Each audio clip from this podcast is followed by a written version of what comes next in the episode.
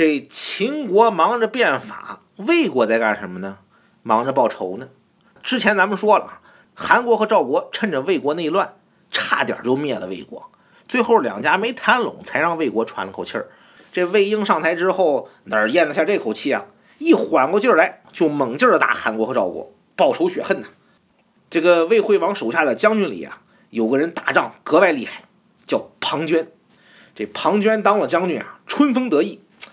但是呢，他知道他有个同班同学比他更厉害啊，叫孙膑。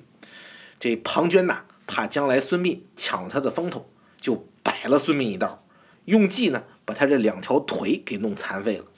后来呢，这齐国使者来魏国，孙膑呢就偷摸去见了他一面。这齐国使者觉得这是个人物啊，就偷摸把他带回了齐国。齐国的齐威王跟他一聊，发现孙膑很懂兵法，就封他做军师，跟着田忌一起打仗。咱这中学语文课本里面有一篇叫《田忌赛马》啊，出自《史记》，说的就是这仨人的故事。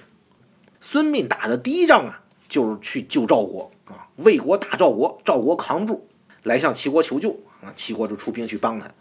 这田忌呢，想的是直接去救赵国去。孙膑说不行，咱要是直接去了赵国，那就得和魏国军队正面硬刚啊，咱不一定打得过呀。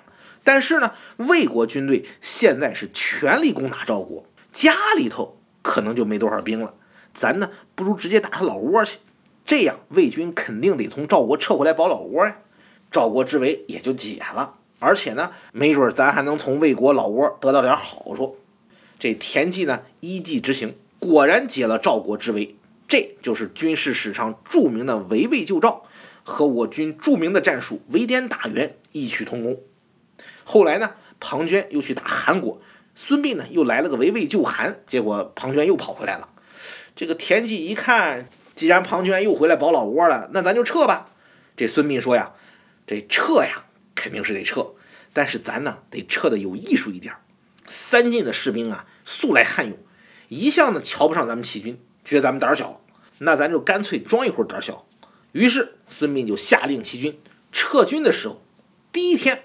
留上十万个吃饭的灶台，第二天留上五万个灶台，第三天呢留上两万个灶台。